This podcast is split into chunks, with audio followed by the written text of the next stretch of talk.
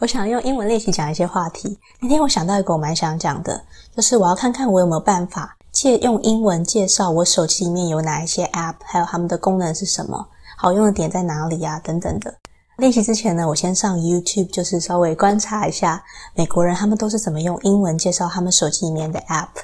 我发现几个非常实用的句子，等一下我会先介绍那几个句子。再把那些句子直接拿来练习，用英文讲讲看，就是我会怎么描述我手机里面的 App。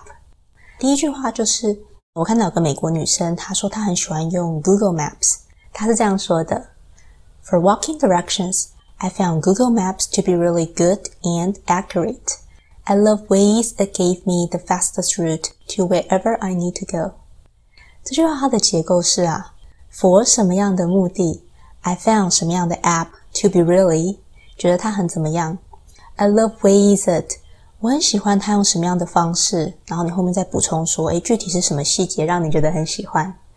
我觉得像这样子的话，实用的点在于啊，你想啊，如果今天你跟一些外国朋友在一起，那你把手机拿出来，就是想跟他分享说，诶，我觉得什么 App 很好用，它功能是什么？这种时候有一句像这样子现成的话，就会差非常多。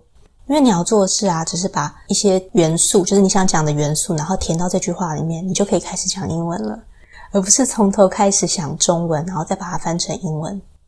类似这样的句型，我马上可以再造一句。比方说，这些旅游大家会用 TripAdvisor，那我就可以说：For travel tips, I found TripAdvisor to be really helpful. I love ways it provides recommendations of the most popular tourist site. 再造十句我都可以哦。第二句话是我看到一个美国的大学女生，她说她在乡下会用 Bus App，就是公车的 APP。她这样介绍的：It's basically where I can see the schedule and all that stuff。我喜欢这句话是因为我觉得它非常的中文。It's basically where I can，就很像中文在说哦，这基本上就是我拿来怎么样怎么样的地方啊，这种感觉。你讲完了功能之后，句尾再补上一句 “and all that stuff”。这个 “all that stuff” 就很像中文在说“哦，就那样啊”，细节我就不多交代了。这种感觉，我很喜欢像 “all that stuff” 这种带有含糊意义的字眼。很多时候啊，你讲太多话也没有人想听，讲英文又是非常辛苦的事情，所以我觉得有能力把一些不重要的细节包成一包，然后就是你知道这样模模糊糊用 “all that stuff”。带过去的能力是非常重要的。你把省下来的脑力可以拿来去想更重要的事情。第三句话是我看到有个人说他很喜欢用 YouTube 跟 Spotify，他用一句话就介绍完了。他说：“For YouTube and Spotify, you guys know the gist。” gist 的意思就是一个事物关键的核心资讯，或是它的美嘎是什么。用在这个地方的意思就是说，YouTube 跟 Spotify。你们大家都知道他在干嘛了，所以我就不多解释啦。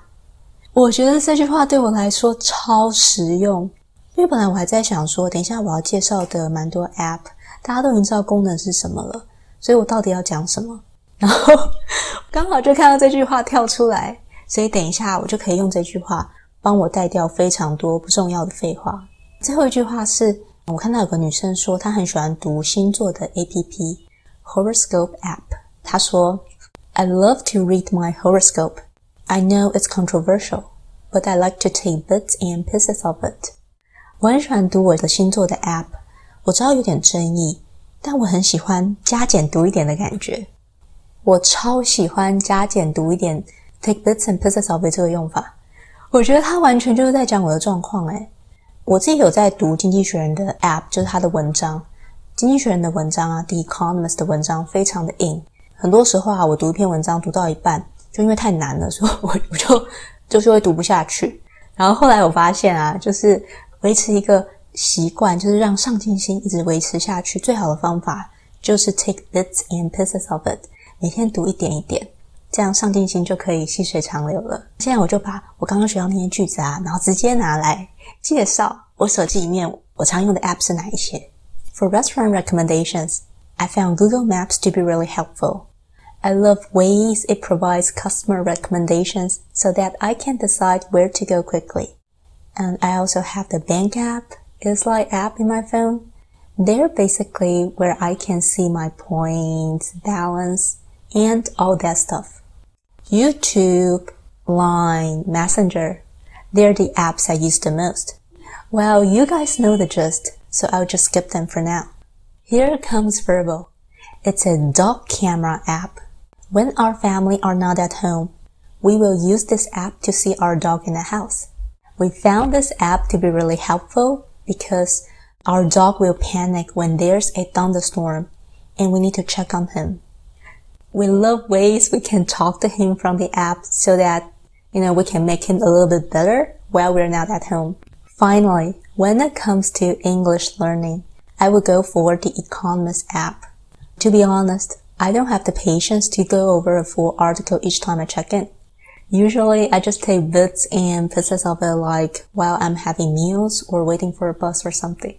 终于讲完了，虽然不完美，但是有练习到，我已经很开心了。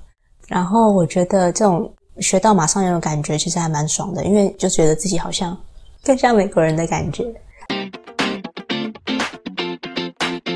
我今天就分享到这里。如果你很喜欢我的节目《理科生聊英文》的话，也很欢迎你订阅我的频道。在 Podcast 上面是声音的版本，在 YouTube 上面的话是有影像的版本。然后在我的官网上呢，也会把这一集的内容整理成文字的形式，然后让你更方便阅读跟课后复习。所以就非常欢迎你跟着这个节目一起学英文。那我们下次见，拜拜。